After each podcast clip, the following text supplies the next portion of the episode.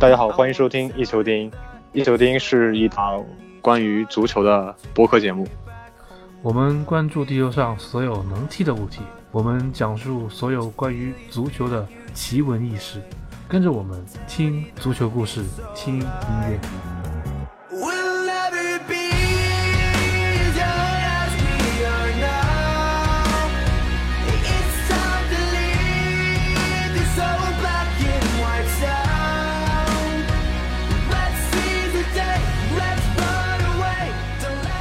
听众朋友们，大家好，啊、欢迎收听一球精英啊，我是修斯。我是红茶，那今天这期节目啊，就只有我们两位主播在啊，然后我们那位 Albert 同志啊，因为工作原因啊，去了出了趟差啊，现在应该应该在非常的在这个北京时间这个晚上十三月三十号啊晚上十一点半的时候，应该在一些非常干一些非常幸福的事情啊，但当然其实呃我们坐飞机有那么幸福吗？不是还不是已经到了吗？那不是吗？啊，那其实属于那 呃，先扯点别的啊，在在啊，在节目看前我们先扯点别的。那其实我们说这么多坏，其实我们可以趁机说说他的坏话，但是但他作为这个节目的后期啊，也许我们说的坏话都被他后期直接给剪掉了，啊、也许我们这句话已经被剪掉了啊，也有可能啊，当然开个玩笑吧。那其实我们今天看这期啊，因为我们上一期给大家讲了一下这个友谊赛，就是世界杯要开始了嘛，然后有些国家的国家的友谊赛，然后这样可能时间比较长啊，可能讲的东西也比较杂乱，可能上一期的节目效果并不是特别好。那我们这期就说就针对一支球队啊来，其实我们这期主要针对一个球队啊，其实标题大家也看到，我们这期的重点会放在阿根廷跟梅西身上啊。呃，其实这一周的就这么一个国际比赛周期，那阿根廷踢了两场友谊赛，一场是二比零战胜了意大利，然后一场是一比六输给了西班牙。那其实二比零零安意大利这场比赛，其实我们上一期节目也说了一些啊、我记得上期在节目的时候我还表扬了一下阿根廷的这么一个发挥嘛，但我觉得现在感觉有点打脸的一个节奏啊，毕竟这个仅仅仅过了几天后这么一个惨败，其实也让很多的阿根廷球迷，特别是特别而且特别是梅西的球迷啊，也有这么一些感慨，就说可能对整个这么一个情况开始悲观了起来啊，这一点，所以我们觉得这期我觉得可以稍微请这个我们这个对特别对梅西非常了解的红茶啊，给给给我们大家来简单的去分析一下到底是什么样的原因导致了阿根廷现在这么一个球队的一个问题，还有说梅西能为这个阿根廷能带来什么？这个比赛啊，我还真的就特意看了。这比赛我没播，呃，但是我专门看了这比赛。我觉得啊，就是首先要说一个问题，就是阿根廷在两场比赛里啊，上的阵容都不一样。第二场比赛呢，他对西班牙的这场比赛呢，上了好多好多的中场中路球员。你看啊，有巴内加、洛塞尔索这样的球员啊，然后中间还有比格利亚、马斯查勒诺这样的球员，都在中路啊，还有后来还上了一个梅萨。然后这些球员呢，基本上啊很少有边路球员，就是第一场比赛的时候呢，有呃迪玛利亚，你看还有这个兰奇尼，还有呃瓜因这些球员啊，都是偏重进攻一点，说明啊，阿根廷对意大利和对西班牙这两场比赛的态度是完全不一样的。对意大利这场比赛呢，阿根廷是主攻；对西班牙这场比赛呢是主守。第二场比赛呢，我们可以看到啊，西班牙呃这么这么风格这么明显的一个球队呢，但是阿根廷怎么应对他呢？他把中路、中场、中路都上的这种就是比较控球比较好的，然后呢，相对于边路球员来说呢，突破不那么犀利，但是控球比较好，然后呢能拿住球。希望这样啊！我在看这场比赛的有一段时间啊，一度西阿根廷呢是控球率超过了西班牙，可是出现一个问题，就是阿根廷呢这推进非常的不顺畅，打到西班牙这个半场非常非常的困难，能拿住球，但是往前走一步就是十分十分的难。所以说啊，我觉得这个阿根廷啊，对西班牙这场比赛呢，我觉得是阿根廷的 B 计划，就是打到淘汰赛了以后怎么办？确实是阿根廷现在呢攻击力不是特别强，这些人呢年纪到现在呢都是三十上下岁，到世界杯的时候呢，呃，他们这个年纪啊，应该其实也算是个黄金年龄吧，也算是黄金年龄了。算黄金年龄。但是但是咱们这么说啊，要是想打到决赛呢，那就是一个月要打七场比赛左右，就是平均三四天一场，平均三四一天一场。这种啊情况，到好多比赛的时候，咱们都看到，就是上一届世界杯一四年的时候，打到最后的时候，这个阿根廷这个球队呢，他对球场的覆盖啊，来回往返跑都已经跟不上了，都不太行。特别是啥？特别是什么呢？阿根廷的中后场啊，也不是那么稳固啊。比如说马斯切拉诺，这哪年的？马斯切拉诺是八六年的吧？马马斯切拉诺是八四年的，好像是，对吧？这好，这年纪很大了，就是三十三四岁了。所以我觉得呢，阿根廷要想，呃，用那种快节奏，然后前场围抢，然后拼跟对手拼，拼跑动，然后拼技术，然后全面铺开了踢，我觉得阿根廷可能性不大的。所以说，跟西班牙那场比赛呢，就是一个 B 级化的玩法，前面留一个伊瓜因，留一个梅西，实际上就是玩的啊，就是巴萨那套玩，巴萨那套阵容，或者是马竞那套战术，就是我留四个中场中路球员在，呃，中场不要边路球员，放弃边路，边路呢让这个两个边后卫来助攻，如果上不来那就算了，然后前场呢把球先控下来，然后呢在前场啊利用梅西或者伊瓜因个人能力伺机打反击。我认为啊，阿根廷基本上就是这个路数，但是很不巧啊，碰到了阿根。碰到了西班牙，西班牙是特别特别会打这种战术，会玩这个战术。不管是国内的巴萨、皇马，还有马竞啊，他们这三支球队呢，基本上这个赛季呢都是这种玩法，就是我呢控球好，然后咱们打攻守转换的时候呢，我控呃，我攻守转换的时候我攻守都到位，然后我技术能控住球，但是你呢攻守转换的时候呢，很可能被你上来围抢我一下抢不到，然后我这儿呢打你一反击。西班牙这几个豪门球队基本都是这个玩法，所以呢，这个针对阿根廷这个思路啊。西班牙应对的很轻松，几次轻松打了阿根廷的反击。比如先开始的时候啊，首先是长传球找迭戈科斯塔，再然后呢，后来啊，咱们下半场时候换成谁呢？呃，亚格阿斯帕斯。然后这个球员咱们一看就看出来了，好多次就是这种在禁区前啊，给他那么一个小斜线，一下就插到了西阿根廷这个中后卫的身后。所以啊，我觉得这个。西阿根廷在西班牙面前玩这种啊，玩这种短的，玩这种就是精度特别高的这种控球型的这种反击，我觉得确实是啊，就是有点有点班门弄斧了。所以这得到这个结果呢，其实是可以理解的。但是呢，呃，阿根廷也要好好想一想这个事儿啊，千万不能失去信心。阿根廷呢，即使对西班牙玩不成玩不成这个战术，但是对其他的球队仍然有可能玩成这战术，比如说对德国或者是对。英格兰、法国这样的球队，阿根廷打这个战术还是有完成的可能性的。所以我觉得这个一比六固然是一个事故啊，但是，呃，不完全是个故事啊，它肯定是还是有一定的可行性。只不过是遇到了西班牙，这是我大概的看法。呃，值得提到一点就是，这两场比赛的梅西是没有出场啊，梅西都基本上在看台上。嗯，看完两场比赛，尤其是特别很多媒体所瞩目的一点，就是在那个。阿根廷一比六落后西班牙，还没完场的时候，梅西就直接退场了。然后当然有新闻说他是到安慰到更衣室去安慰一下球员。为什么大家很多阿根廷球迷对阿根廷现在非常悲观？其中一个很重要的原因就是，其实阿根廷在晋级二零一八年世界杯的这个预选赛啊，在南美区预选赛其实打得非常的艰难啊，才而且是在最后一轮啊，客场对。最后一轮客场三比一战胜了厄瓜多尔啊，在这个厄瓜多尔的高原高原主场，好像在拉帕斯吧，拉帕斯对，拉帕斯，厄瓜多尔为两大城市，第一大呃，其中首都是拉帕斯嘛，在这个海拔三千米以上的一个高原啊，但它第二大城市啊，具体具体名字我不记得，但是它是在一个海拔只有大概两百米的地方，所以说其实厄瓜多尔把它主场放在它首都拉帕斯踢，其实是一个非常。投机取巧这么一个踢法，当然这个只是一个小知识，给大家简单普及一下。那这那好多年以前嘛，对吧？好多年前咱们球迷说嘛，咱们国足主场设的到拉萨去嘛，是不是这意思？到拉对，有有点这样的感觉，有点这样的感觉啊，对吧？是这意思吧？嗯，阿根廷在最后一轮必须要获胜的情况下，首先是第三十八秒啊，就丢了一球，零比一落后。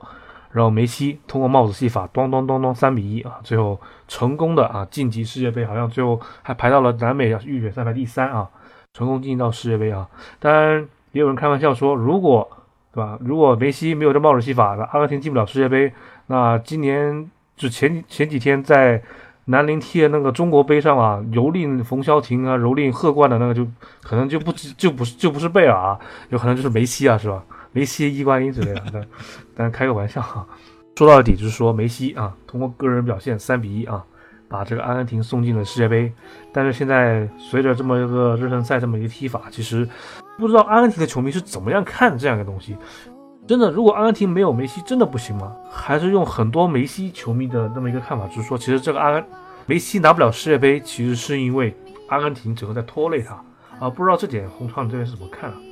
呃，看看阿根廷这个人员构成，守门员罗梅罗在曼联打替补，这咱们就不用说了。其实有的人，其实这个没办法说，就是作为一个有力的佐证，说阿根廷这个守门员到底能力行不行？还可以吧。去年上届世界杯其实表现的还不错。中卫现在我觉得啊，应该主力是法齐奥，就是然后呢和奥塔门迪，奥塔门迪咱们都不用说了啊。现在之前在瓦伦西亚踢过，在葡萄牙踢过，然后在瓦伦西亚以后呢，一下啊，因为单防梅西一下一举一战成名，然后呢又被买到了曼城。现在奥塔门迪呢是这个职业生涯的一个高峰期，好像当时原来说的有点好像当时奥塔门迪是拿过这个英西甲的最佳后卫，好像有这么一个奖项，我印象拿过拿过拿过对，拿过，然后拿过拿过，就高价转会曼城了。。对对，他那年不是单防梅西一战成名嘛？他说跟着梅西一直退一直退，然后梅西一变向，他一伸脚把这球踩下来。我有那一下球啊，就是大家好多西班牙的球迷啊，很多的巴萨的球迷都说这个就这个要啊，这个我要，这个我们全都要，觉得这个奥塔门迪能力非常强，但是最后奥塔门迪落户到了曼城。另外一个呃中后卫呢，就是现在罗马的主力中后卫法齐奥。这法齐奥我不知道大家也不有够不够了解啊？之前呢，在零九年的时候，法齐奥我印象就在呃塞维利亚已经打上主主力了。那时候他呃塞维利亚的主力中卫啊，有一段时间是这个法齐奥。呃，后来呢，法齐奥又去了英超，去热刺吧，是不是去了热刺？对，热刺热刺踢的不是怎么踢的不太好，踢的不是特别好。啊！你看他，他个高，但是力量对抗又不是特别好。然后到了意甲呢，到了罗马，我觉得，霍焕发第二春了。他和马诺拉斯两个配合，我觉得正好。现在我看这个法齐奥啊，经常这么大个儿，一米九五大个儿，经常在后场还控球，然后还能长传。我觉得这个，我对法齐奥这个球员呢，以前我就觉得就是一个傻大个儿，然后现在我觉得呢，这个有点有点，我我自己也大个儿啊，我没有歧义啊，没有歧义。然后呢，我我我自己，然后呢，我觉得法乔现在这两年进步还是挺明显的，但是我哎觉得就哪儿不好，我觉得哪法儿就是两个边后卫就是 差着。哎，关于法齐奥，我有之前想说一点啊。法齐奥其实对于老一代的 FM 玩家来说，应该是非常的不陌生啊。因为当当年好像 FM 零七还是零八的时候，法齐奥作为一个有当有当时 FM 有战术叫变态角球嘛，然后法齐奥基本上一个赛季进五十个，对吧？一个后卫一个对，一个后卫一个赛季进五十个，这样这样的一个这样一个竟然会有这样的事情发生。呃，另外一方面，其实你刚刚说罗马，还罗马踢得好啊，那我觉得其实罗马中后卫一直有个魔咒，为啥？为什么呢？因为其实罗马中后卫普遍离开离开罗马之后踢的都不咋地啊，因为罗马有个非常变态的后腰叫德罗西，所以说虽然就有当然有人开玩笑说什么罗马一直没有卖这德罗西，他就是很年轻的时候就一直说要卖，要去皇马，要卖要卖，一直没有走。但其实呃有人开玩笑就说罗马靠德罗西啊卖掉了非常多的中后卫，而这中后卫一旦离开罗马之后，就直接就暴露原形了。所以你刚刚说他在罗马踢得越来越好，我觉得有可能有这么一点光环所在。毕竟德罗西这块这个加成还是比较大。你说如果阿根廷有个德罗西的话，那法齐奥是不是会更加牛逼一点？这这也不好说啊。然后呢，萨巴莱塔呢，他慢慢的啊，就是已经淡出球队了，已经不在英超主流了。现在呢，主力右后卫啊也没有主力啊，无所谓主力。这场两场比赛都是右后卫上的，一个塔利亚菲科，一个布斯托斯。这两个球队，这两个球员，我说真心话，我都没听说过，应该是在国内招回来的。我对这个南美的球啊关注不多，因为我觉得南美那边是一个加工厂。我就就菜上来之前呢，我对这个菜原来在地里长什么样，我其实都不不应该是不应该是贩卖人口的组织吗？你说那么好听，在我这，我这个菜是有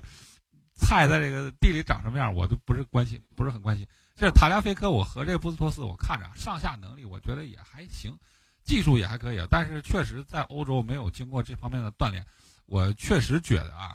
呃，有点分量不太足。要是而且阿根廷啊，要是想踢一个就像这个马竞啊，像呃巴萨呀，像皇马这样的战术，就是中场中路都是一些能控球的人，然后让边后卫来套上，来拉开边路。这两个人我觉得好像有点有点不堪大用的感觉啊。其实要想说什么呢，还队里还有一个比较已经能踢上主力的，在欧洲能踢上主力就是塞维利亚的这个那个谁呀、塞尔就是维尔卡多，咱们外号没脖子。就这门卡多呢是一个个儿不高，然后身体力量很足，然后盯人也很凶狠，但是呃进攻才华稍逊的这么一个球员。所以我觉得阿根廷想希望边后卫来拉进攻宽度，我觉得可能性不大呀。说啊，我觉得啊，就是阿根廷这个两个边整条后卫线呢，咱们都说啊，一个呃慢慢的啊，就是一个慢慢熬上来的奥塔门迪，一个回锅肉法乔，然后两个呢名不见经传的边后卫，再加上一个替补的守门员，我觉得这条防线呢，就整体来说啊，整体来说，我觉得想把这个阵型压上去，说我打一个全攻全守，把阵型压上去，大家一起抢，在前场围抢，我觉得可能性不大。在世界杯上打一个阵型比较靠后的、比较保守猥琐的这么一个玩法，我觉得几乎是一定的了。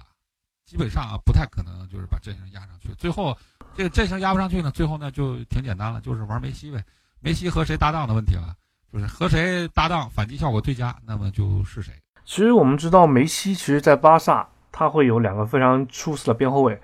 呃，从老一辈的阿比达尔、阿尔维斯啊，到现在的呃那个尔瓦，现在右后卫是那个谁啊？新来那个叫塞梅多，罗贝托啊，塞梅多最近这最近受伤了啊。那其实是啊、其实这两个其实纵观巴萨这么多年来说啊，因为其实说右后卫基本上是阿尔维斯的天下，这十就梅西的职业生涯嘛。那梅西的职业生涯，他他主要搭档过的左后卫的左边后卫和边右边后卫，其实我们可以看到他们的配合是非常多的。其实，在巴萨这么一个踢法来说，呃，梅西也算是一个很合边后卫来电的这么一个配合方式吧。对对对对对嗯。那其实，在阿根廷大范围转移特别好。啊，那梅西其实，在阿根廷表现不佳，是不是有很大原因是因为他跟两个跟就跟阿根廷没有非常出色的边后卫有关呢？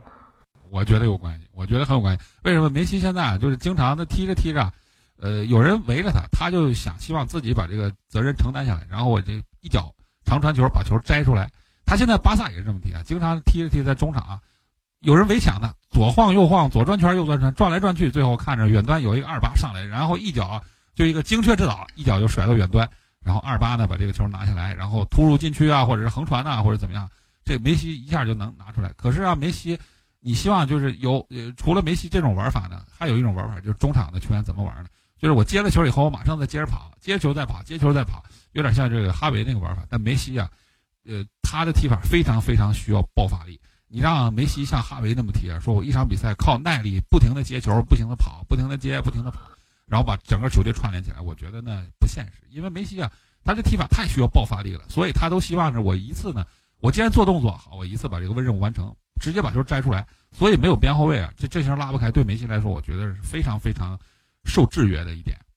那其实刚刚我们简单分析了阿根廷这么一个后卫后防线啊，啊，其实也没什么特别好说啊，主要是中场线。很多人会吐槽说阿根廷的教练不懂球，但其实这么多任教练下来了啊，桑保利对吧，带塞维利亚什么大杀四方啊，你不能也不能说他不懂球，那是阿根廷需要梅西回撤到中场来组织进攻，还是说梅西他是个人有这么样的一个希望能够承担这样一个责任而回撤到中场？在巴萨的时候啊，呃，梅西身后有谁呢？原来有呃哈维、伊涅斯塔，现在呢身后有布斯克斯，就带来的直接一个印象。你看在巴萨的时候，梅西也回撤，但是在阿根廷的时候回撤跟巴萨的情况不又不一样。在巴萨呢，梅西也回撤，但是梅西、不同点在哪儿呢？他梅西身后有一个布斯克斯，布斯克斯呢，他现在能他在这个中圈附近能把球拿住。梅西啊，回去只是要跟这个布斯克斯做一下撞墙，然后他才他能得到一个从呃布斯克斯脚下送的直塞球，让他呀、轻松穿过对方的中场防线，直接啊作用在对面的防线和中场中间这块位置。他可以在这儿啊再加速，他在这儿拿球往前带着球走啊，他这是非常省力的。他实际上在巴萨的回撤呢是一种呃自由的玩法，就是相当于什么？就是咱们可能有有大家玩这个呃就是类似于王者王者荣耀这样的游戏啊，类似一个打野的玩法，就是他呢位置比较灵活，大家对他呢就是每个人就是各司其职，然后呢他可以来回游走。但是在阿根廷呢，他不是，阿根廷呢是他怎么样呢？他是一个大肉，他必须啊，他是一个坦克型的，他必须从后场推着，一直把球推到前场。可是梅西这个体魄呀，他这个这么需要爆发力，他到前场以后，他带着球从中场带着球带到前场，他已经没劲儿了。梅西没有那么强的爆发力，那么强的体力，说我呢一直他除了刚呃他穿十九号的时候，他可以从后场一直带到禁区里，那时候呢，现在比不了了。梅西现在带球呢，爆发二十米左右，然后烧烤吃多是吧？对就不行了，就是二十米之后呢，他就赶紧分球吧，然后再我就带不住了，就累了，不行了，他这体能爆发力跟不上了。所以梅西也是人呐，梅西也是人，梅西有灵魂嘛，梅梅西也得有体力嘛，所以没办法。所以他阿根廷的，梅西踢得非常非常挣扎，就是因为什么？阿根廷没有任何一个没有一个像布斯克斯那样稳定的持球者，能在梅西身后把他支到前场去啊，让他能在中前场自由自在的找地方。怎么感觉你说这么多，说这么多，感觉梅西是个体系性体系型球员？说了，这个怎么说呢？咱们这么说吧，就是所谓体系型球员啊，呃，或者说不体系，梅西呢就在二十米之内，他这个爆发力啊，连续不管怎么样，就是冲着二十米，谁也管不了。就冲过了二十米，他现在没有那么强体力了。那没办法，谁也不现在呢，没有球员不是体系球员。咱们不是说梅西是不是体系球员，现在没有任何一个球员不是体系球员，都是。现在离开体系谁也不好，谁也转，谁也玩不转。所以说这个，我觉得就大家说体系球员或者非体系球员，我觉得这根本就不是个命题。为什么？就谁谁离开体系谁也玩不转，那谁不是体系球员？对吧？是吧？卡拉斯科离开体系来中超踢就踢的这个鬼样是吧？啊，对啊，咱们 他不我，我现在都不想看卡拉斯科，我看他的时候，他可能就是，对吧？对啊，就是种，就是有这种感觉，对吧？其实啊，我广大球迷如果下次再黑这么体系球员啊、非体系球员的时候，其实我觉得大家在马竞的时候，大家都觉得卡拉斯科是个不是个体系球员，对吧？但是他这种非体系球员一来中超单干不行啊，干不动啊，那体系支撑不了啊。体系支撑不了这种踢法，所以我觉得以后大家可能说到这方面，可能稍微再要可能在键盘底下稍微留点情面什么的。有些球员，我也看那些球员球迷球迷说，嘿，就是游戏一比六这场比赛，在巴内加踢得非常糟糕啊。然后，但其实巴内加，但是巴内加在一两个星期前才把这个穆里尼奥的曼联给干得够呛啊，是吧？那其实应该呃，应该我觉得。也是应该问题，可能啊，会不会是阿根廷整个球队体系有点问题？他这个整套这个配合感觉不不像隔就不像不像隔壁巴西那么科学。巴西其实没有内马尔，他也能那么踢。有内马尔当然更好，但内马尔整个这么一个加入，并不会影响整个巴西的一个体系。那现在阿根廷问题就是这样，那现在阿根廷的问题就非常明显，梅西他不在啊，那梅西他踢成什么样子就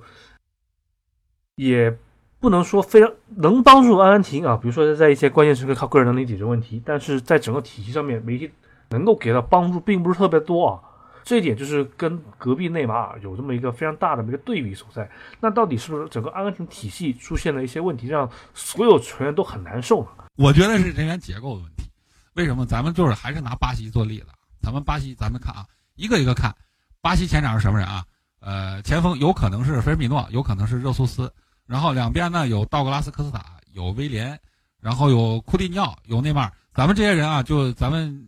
也不管几个人了，就是一只手、两只手数出来，这些人就是一个特点，就是跑得快，运动能力强，就是突然爆发力都都很强。你一对一很难防住他，对吧？咱们说是这样吧？巴西，所以说巴西不管是反击啊，还是收回去，还是打阵地进攻，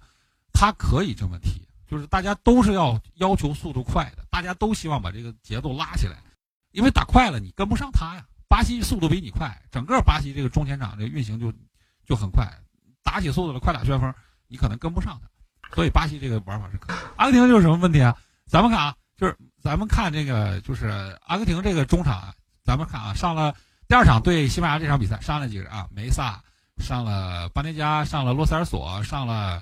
呃，比格利亚这些人呢都是一个特点啊，就是都是司令塔，就是按说。支配别人的能力啊，支配边路球员的能力，分边的能力，然后往前送球的能力，其实都强。但是就是一个问题，就是都不全面，都是这种帅才，都是这种，就是咱们以前就是按这个央视的这个贺伟同志给咱们说的啊，给咱们这个比喻，都是弹钢琴的，没有抬钢琴的，没有一个说我这个跑动能力也强，然后我又能冲，我又能抢。咱们看马竞啊，同样这个都是中场中路球员，在组成了一个中场方，组成了一个中场啊。咱们看啊。呃，科科科呃科克是一个能边能中的，能前插，能远射，能在边路传中，然后呢中场还能分球组织，然后还能还能抢，对吧？是这么一个球员。萨乌呢，咱们对他印象比较深刻啊。现在在马竞能能踢上主力后腰了，经常啊。在对这个瓜迪奥拉的拜仁的时候，咱们都记着啊。这个萨乌对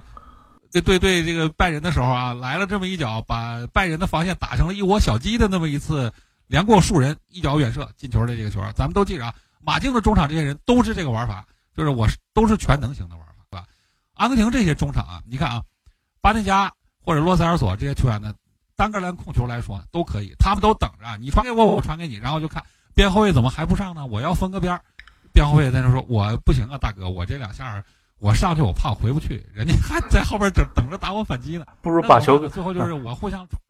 不如把球给梅西对吧？卸锅的，给梅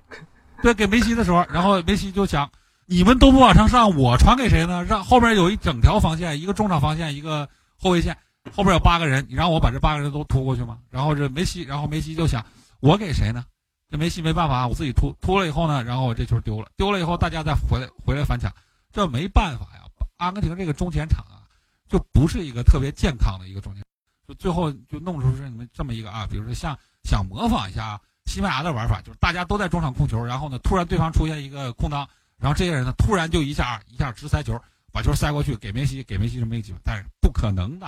你这些人，你本身就人家就防你传球，根本就不防你突破，你也没有前插，你怎么可能打出这种变幻莫测的啊？就变化，呃，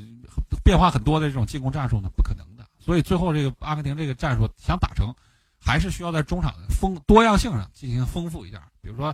呃，这个这个 这个这个这个比较难，因为毕竟国家队的选人不像俱乐部想买谁就买这样。嗯，对啊，这没办法，所以阿根廷我觉得啊，就想这么玩，我觉得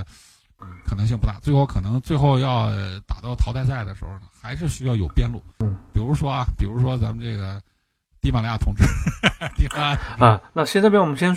中中后场问题，我们之前也说了非常多啊。那其实我们现在可以说一下阿根廷的锋线啊。其实，呃，在很早之前有一个笑话，就是这么讲的：那世界上谁是防守梅西最效果最好的球员啊？答案是特维斯啊，因为特维斯总能在什么在国际比赛里面成功的限制住梅西的发挥啊，会有这么一个有这样一个开玩笑一个说法。纵观这么世界强国来说，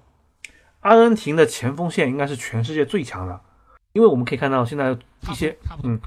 他的应该不说他最强，应该说人才储备是非常非常强。你看，在意甲能够呼风唤雨的伊卡尔迪，在阿根廷只能排第七前锋啊，当然这是个笑话了。但其实你看到现在的所谓的一些主流强队，比如说英英格兰，英格兰只有凯恩，只有凯恩、瓦尔迪啊，斯托里奇已经用不了，已经没法用了，这两个前锋。然后德国是一直没有中锋，解决不了的问题。大概自从克洛泽老去之后啊，就克就克罗泽老了之后，其实德国这么多年都非常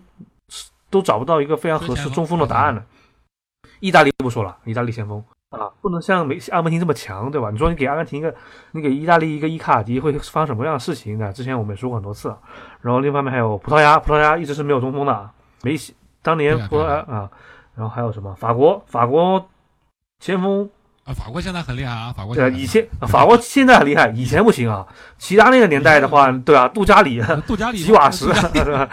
吉瓦什，现在现在好一点啊。西班牙也没有非常强的前锋了，西班牙自从那 T 九相对来说还可以啊，这还行，但不能跟跟阿根廷是没法比啊，跟阿根廷。巴萨和呃切尔西比赛的时候呢，一些苏亚雷斯的这么一个表现。苏亚雷斯怎么表现呢？他拉的边路能过人，然后在中场呢，对方的这个后腰还是中后卫都不敢抢他，然后苏亚雷斯可以作为一个前腰给梅西送一脚身后球。阿根廷有这样一个人吗？梅西给就是所有的东西啊，所有的配合不都是互相的吗？叫有来有往，对吧？你给我一脚，我给你一脚。这个我我在我在形容苏亚雷斯和梅西的这个关系的时候，就像东北二人转那种啊，就像那个赵本山和宋丹丹，你给我一个眼神，我给你眼神，然后咱们俩互相扔手绢，叫眉目传情，咱们互相能玩起来，对吧？但是在阿根廷呢，没有这么一个圈。你看啊，除了为什么伊瓜因这么多届大场大赛最后都一脚踢飞，然后最后伊瓜因还是主力？为什么还是主力？为什么伊瓜因他能给梅西再回做一下球啊？除了梅西之除了伊瓜因之外，阿根廷有没有任何一个前锋能给梅西往回做一脚？有没有？没有。为什么呀？嗯、都是低头带的。哎其实都是那种哎特长，都是其实特长。其实我们看到阿根廷的前锋都有一个非常大的特点，就是阿根廷的这些前锋在各自的俱乐部其实都是作为一个终结终结者、终结者的一个身份存在的。就射门射最后一下啊。那如果其实球就一个啊，那所有人都要射最后一下才能体现它的价值，那其实会在一定程度上，比如说会有这么样的冲突。那比如说，如果嗯、可能举个不太恰当的例子，你你给梅西组一个菲尔米诺啊，组一个那就很好了。呃，也不要也也不一定到菲尔米诺嘛，你组个非常弱点，比如说你给个莱斯特城，你给个冈吉圣斯的话，这样其实对于梅西的帮助会不会会有非常大的帮助？特别在这个，很有帮助啊。冈基申斯球商非常高，跑动能力也强啊，对吧？嗯但可能能力上能力上可能一般般，但是如果如果你想给冈吉一个冈吉圣斯，能不能够给梅西有大这样大一个帮助吗？我觉得肯定有帮助。你看梅西现在就是阿根廷这锋线啊，咱们一个一个数。咱们说这个皮老师，就是咱们这个伊卡尔迪，咱们一个啊，从后射门员往前数，从对啊，射门员在禁区等着。大家为什么叫皮老师呢？就是铁皮人儿在禁区里啊，大家就四十五度起球，把球弹进去他不动，把球弹进去，对，叫不动明，叫不动明王，对吧？他就是不不干别的，这就是皮老师就是负责不动明王，我就是我就在这弹，就是别的都不干。然后呢，看啊，阿奎罗，阿奎罗在曼城的时候，咱们这表现到底怎么样？咱们有看见了啊。他在回到中场的时候呢，他太多次这个能把球传出来不传，然后他要射一脚。他在曼城可以啊，他在阿根廷可以吗？曼城这么好的中场配置啊，他可以浪啊，但在西阿根廷呢，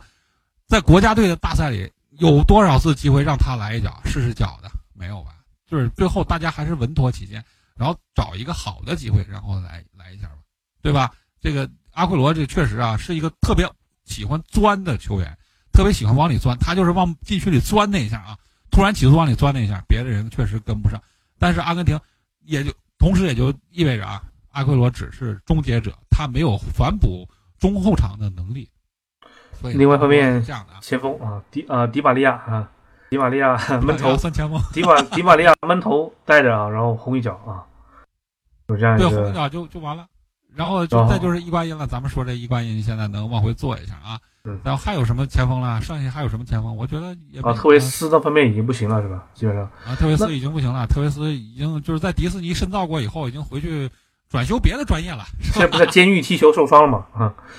开个 嗯，那其实啊，这嗯我嗯啊，那其实我们看到上一场对意大利的话，兰奇尼首发了，兰奇尼会不会是解决梅会不会是不是去解放梅西这么一条？其实我个人对兰奇尼这个球员的能力上面是有一定的保留态度的，毕竟在西汉姆联，其实他虽然穿了十号，但踢的，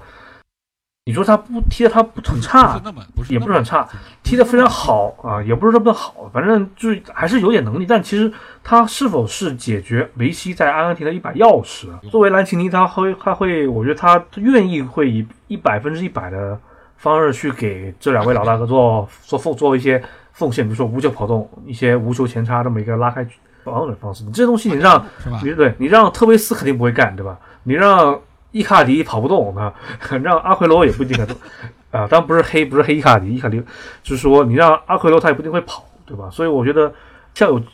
兰奇尼这么一样一个相对来说比较愿意去做牺牲的一个球员，会我觉得是在一八年世界杯啊，不要说那么远，就说世界杯会是一个非常好的一个解决，是应该让梅西在阿根廷踢得更舒服的一个方式。就是哎，说白了就是现在阿阿根廷就是整到整到什么地方都有问题，对吧？就是没救了。就是怎么说呢？就也不是没救，就是这整个这些人呢，就是强的地方特别强，就是弱的地方特别弱，就整个球队它不平衡。就是我小时候，我们老师说你不能偏科，你不能说你英语学得好，你数学你不学了，最后你英语学得好，你高考打一百五十分，然后最后呢，别的你都没有分儿，然后就最后你还是考不上大学，啊对吧？不嗯还是这个问题吗？所以说你不能偏科，你还是就你就是体育，就是你这数学学的不好，你最少不也得也也得过一百分嘛，对吧？要不及格吧，对吧？你说你想考清华北大怎么考，对吧？一百分考可考不了清华北大，对吧？啊，清华北大，哎考清华 考清华北大，最后都是拼语文成绩，知道吗？到最后，对啊，拼语文成绩，数学都不丢分的嘛，对吧？对啊，数学、英语这种都不会丢分啊，基本上。嗯，但是其实说啊不可能丢，分的嘛。呃，其实说这么多，其实我们就是说，其实阿根廷对吧，去了梅西确实不行，因为世界杯他都进不了啊。那整个世界杯，但梅西感觉就是我们这么一，就花了这么短时间去简单分析一下，其实阿根廷要面对的这个问题是非常非常多。当然，梅西作为国家队的队长啊，应该还是队长吧，应该还是队长吧，还是队长，还是队长，也是也是嗯，也是需要有更大责任，毕竟上届世界杯就差一口气嘛。啊，这届世界杯的话，其实嗯，也希望阿根廷啊，希望这个梅西能够获得带领阿根廷能获得一个非常好的成绩。嗯、起码嗯，不要让支持他的球迷失望嘛。我们说这么多，说阿根廷这个配置不好，我们可以来看看零六年世界杯的时候阿根廷的配置。你看，后卫后防线阿亚拉、索林啊，克洛奇尼、海因瑟啊，然后中场坎比亚索、坎比亚索、马斯切拉诺、里克尔梅，还有最最差的替补席上起码还坐了个艾马尔马克，西，马克还有，还有马克西罗和里克斯嘛，啊，替补席上还坐了个艾马尔，对吧？然 后前锋就不说了，前锋啊，一个克雷斯波就已经啊，虽然特雷斯波配特维斯啊，还有个萨维奥拉，巅峰萨维奥拉啊，那其实整个的那个踢法？就，其实阿根廷的整个球队的实实力确实在有这么个下滑，特别是你看零六年世界杯到现在大概十二年时间啊，刚好就一刚好一辈人嘛，一代人嘛，刚好过去。那其实整个阿根廷的这么一个也像走入一个颓势吧。那梅西作为这么一个这么一个可能在一个可能不太好的时期啊，有这么有这么一个有这么一个历史的使命啊，我觉得他个人也是承担了非常大的一个压力。那最后红场，你们跟梅西有什么话想说的？梅西刚出的时候，身后有里克尔梅的时候，那是梅西作为顶飞刀，作作为这个刺客的时候，那时候阿根廷踢得好，阿根廷踢得非常好，阿根廷竞争力还是有的。现在现在的阿根廷踢谁都有点这个要靠超神了，要靠梅西爆种的这个，对吧？现在踢谁都是这样。但之前梅西跟里克尔梅踢的一起在一起的时候，阿根廷中场能力还强的时候，梅西的踢的怎么样？咱们扪心自问，那时候梅西踢得很好。梅西就是单作为前锋，不作为球王啊，咱们就把他当做一个刺客，当做一柄飞刀来使用。梅西也从来没让咱们失望过呀。可是问题是啊，他又现在必须是一个流星锤，必须是一个工程锤，还必须是一柄飞刀。到底要做当做什么用？他已经不是年轻的他了，他不是十八岁了，那怎么办？只能是依靠大家群策群力，大家想一个办法，大家每个人都用一点劲儿，想办法把这个系统补齐。不能跑啊，大家都付出一点，对吧？就只能大家是互互补呗。既然说我能力也达不到梅西这个状态，那我就算了，干一个技术型苦力，好不好？我觉得并不是这么难。阿根廷，我觉得最重要还是让大家呃知道自己就是放弃自己的特点，知道自己要干什么。嗯，说这话我其实自己有点脸红啊，因为我自己在工作中也不一定能达到这个状态。好啊，那我们这期的节目啊就先到这里，欢迎大家继续收听，也欢迎大家关注我们的啊喜马拉雅的频道，也关注新浪微博，就感谢大家收听这期节目。好，我们这期节目就先到这里了，嗯，大家下期，再见，拜拜。